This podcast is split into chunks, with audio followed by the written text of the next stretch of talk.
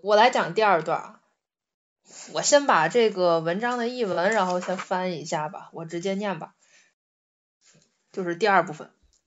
凭着您能读古书、做文章，又精通小学，如此多才多艺，但做官却不能超出众人之上，从而获得显赫的功名。这里没有别的原因，就在于京城的人都说您家里积有很多钱财。那些爱好廉洁名声的士大夫，都顾忌别人说坏话而不敢称道您的才能，只是自己心中明白，藏在心里不敢说。这实在是因为公正的道理难以彰明，而世人又多疑忌的缘故。谁要一开口，那些惯于讥笑别人的人，就会认为这个人准是得了许多贿赂。我从贞元十五年看见了您的文章，赞誉之心藏在心里大约六七年了，一直没有说出口。这是我只顾个人，却长久的违背了公道。不仅仅是有负于您啊，等到我在御史尚书郎任上时，自以为有幸做了皇帝身边的大臣，从此得到了说话的机会。打算借此向上推荐您，以消除您的郁闷。然而，当我在同僚中称道您的时候，仍然有相视而暗笑的人。我实在遗憾自己的修养不能为世人所见，清白的名声不能确立，因而遭到世人的疑忌。我经常和孟几道谈到这事儿，并为此感到痛心。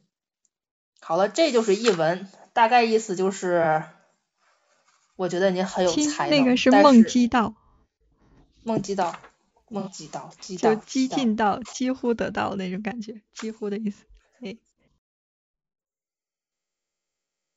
然后讲一下这个柳宗元，他写这份书，就是他写这封信的时候，就是其实人家虽然就是写的这个有点气人，但实际上人家随信付了二百两银子，人家是给钱了的，人家还是可以就是就是当朋友，我是在财务上资助过的。二百两银子，想一想，好大呀！这两段呢，一开始我我就总觉得他是在为自己开脱。我之前不夸你，就是因为每次我夸你，都会被别人搁那儿嘲笑。就是你如果看说一句话，然后你总觉得别人在就是嘲笑你，那说明你心虚，说明你虚的很。其实吧，这里面说这个柳宗元说。我以为我当了高官之后，我可以夸你了，但实际上就是我还是在夸你的时候，别人会笑我，说明他当时也是顾忌很多。你要夸人，你就干干脆脆的夸；你要不喜欢他，你就不要说。你现在呢，你又想夸他，然后你又顾忌很多，这种就是优柔寡断，有的时候伤人伤己，也挺那个，旁人看着都难受。以足下读古人书为文章善小学。这个小学是什么意思？它是从汉代开始，因为汉代的时候人们要学东西，主要先学字，所以这个小学就是指那个文字学。因为一开始大家学东西要学字儿嘛，就是小学。然后到后来呢，大家延伸一下，就是音韵学啊、训诂学啊。现在的话，咱们就是小学呀、中学啊、大学啊，但是在古代的时候，我好像没有听到有中学这个字。嗯，这可能是研究教育学渊源的人可以再进行解释。然后这一边的话，咱们讲一下这个奋骑蛇这个奋字吧，这个奋就很有意思。当时我一开始搜的时候，我想，哎，什么叫奋骑蛇？我知道可能是。说这个柳宗元要为王参元说话，但是这个愤就是代表啥呢？然后看了一下这个注释，叫鼓动，也就是说对皇上劝谏上书，就是奋其舌。我觉得这个词很有古文的这种美感，鼓动你的舌头，让你说话。然后后来这个行列，行列它就是同僚了。这一段它简单来说就是说，就是解释一下，先是夸这个王参元，后来是我不夸你的原因，然后底下是我之前看了您的文章，然后结果我不夸您。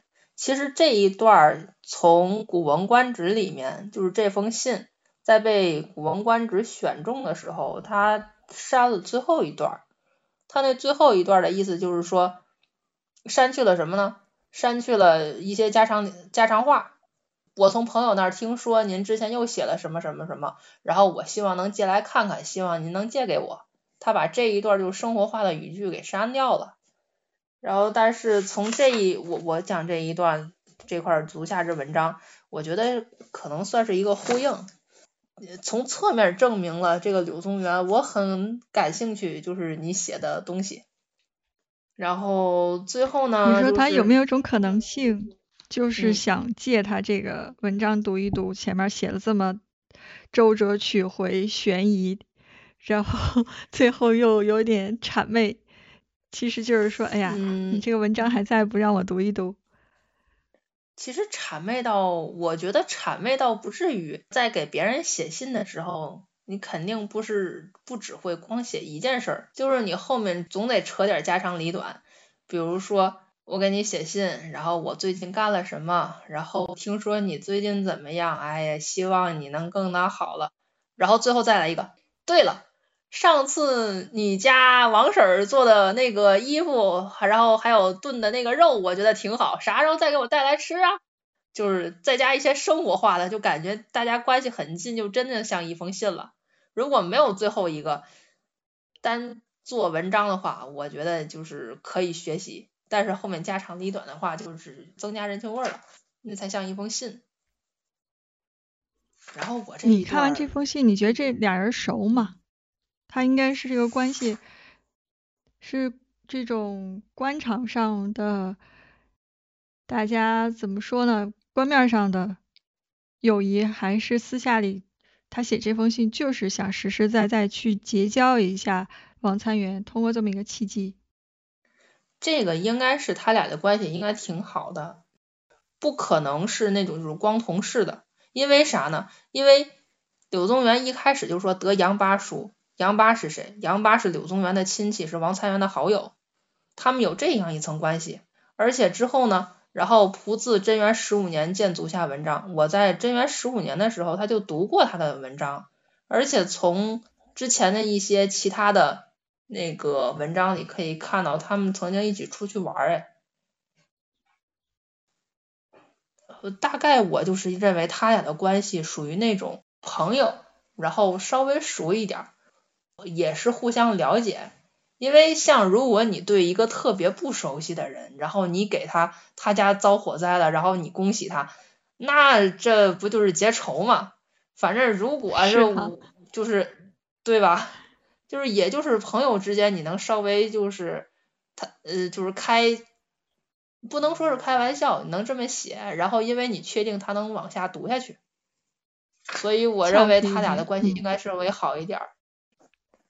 假设你是王参元，你收到这封信，按照你这个前提，就是我不是最好的朋友，但是平时还是志同道合、有交往的。你收到这么一个柳宗元的信，你会怎么反应？